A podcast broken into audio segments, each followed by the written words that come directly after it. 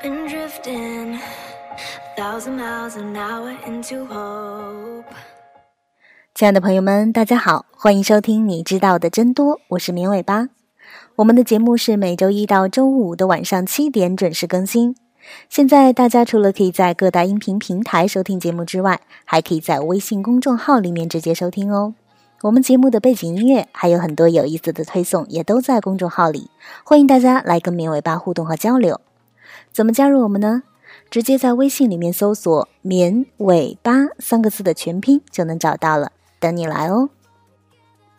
相信大家都有自己最钟爱的一种睡觉姿势，也许已经睡了好几十年，也许最早是从爸妈那儿遗传下来的。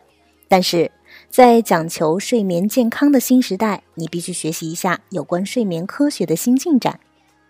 侧躺是绝大多数人的最爱，特别是向右侧躺。但现在你高兴不起来了，因为有研究者说，向右侧躺容易让你反胃酸。这是美国《纽约时报》最近的一个专题。研究者称，长期向右侧躺正是造成反酸，也就是胃食管反流病的原因之一。研究表明，向右侧躺会降低食道括约肌的弹性。而食道括约肌就像是胃的一个盖子，保证了胃酸不会回流到食道里。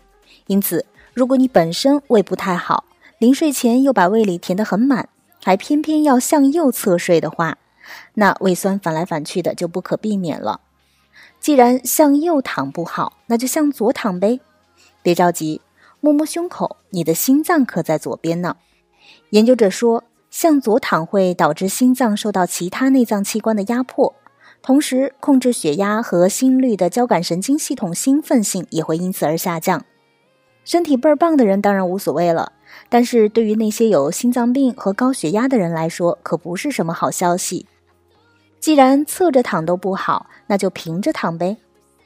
平躺着多么舒坦，但别急，研究者又说了，平躺着也不好。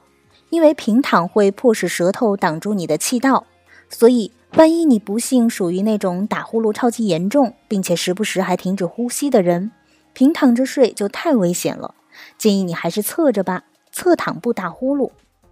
既然侧着也不行，平躺也不行，那趴着睡呢？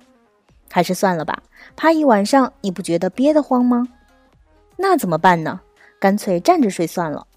这个真可以试试。还没有研究者说它不好，不过如果你站着实在睡不着，那也可以学着往好处看，从这些研究中找找它有利的那一面。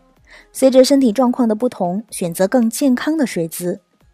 比如，如果你晚上吃了一顿丰盛的大餐，疲惫不堪的回家睡觉，那你可注意一定不要向右倒下去，不然你吃的东西很大可能就原路返回了。而对于心脏不好的人，要避免向左侧躺，这样能让你脆弱的心脏少一些压迫。另外呢，在两腿之间夹个枕头，可以让你的腿和背部得到最大程度的休息，不妨一试。如果你是一个晚上刚吃了丰富大餐的心脏病人呢？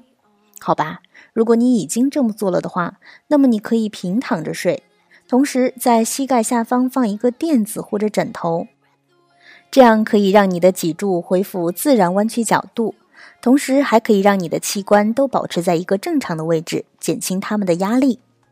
如果你不仅是一个晚上刚吃了丰富大餐的心脏病人，而且还有睡眠呼吸暂停，那你还是站着睡吧。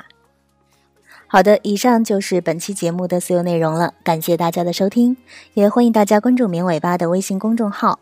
我们节目的背景音乐还有很多有意思的推送都在公众号里，大家直接在微信里面搜索“绵尾巴”三个字的全拼就能找到了，等你来哦。我们下期节目再见吧，拜拜。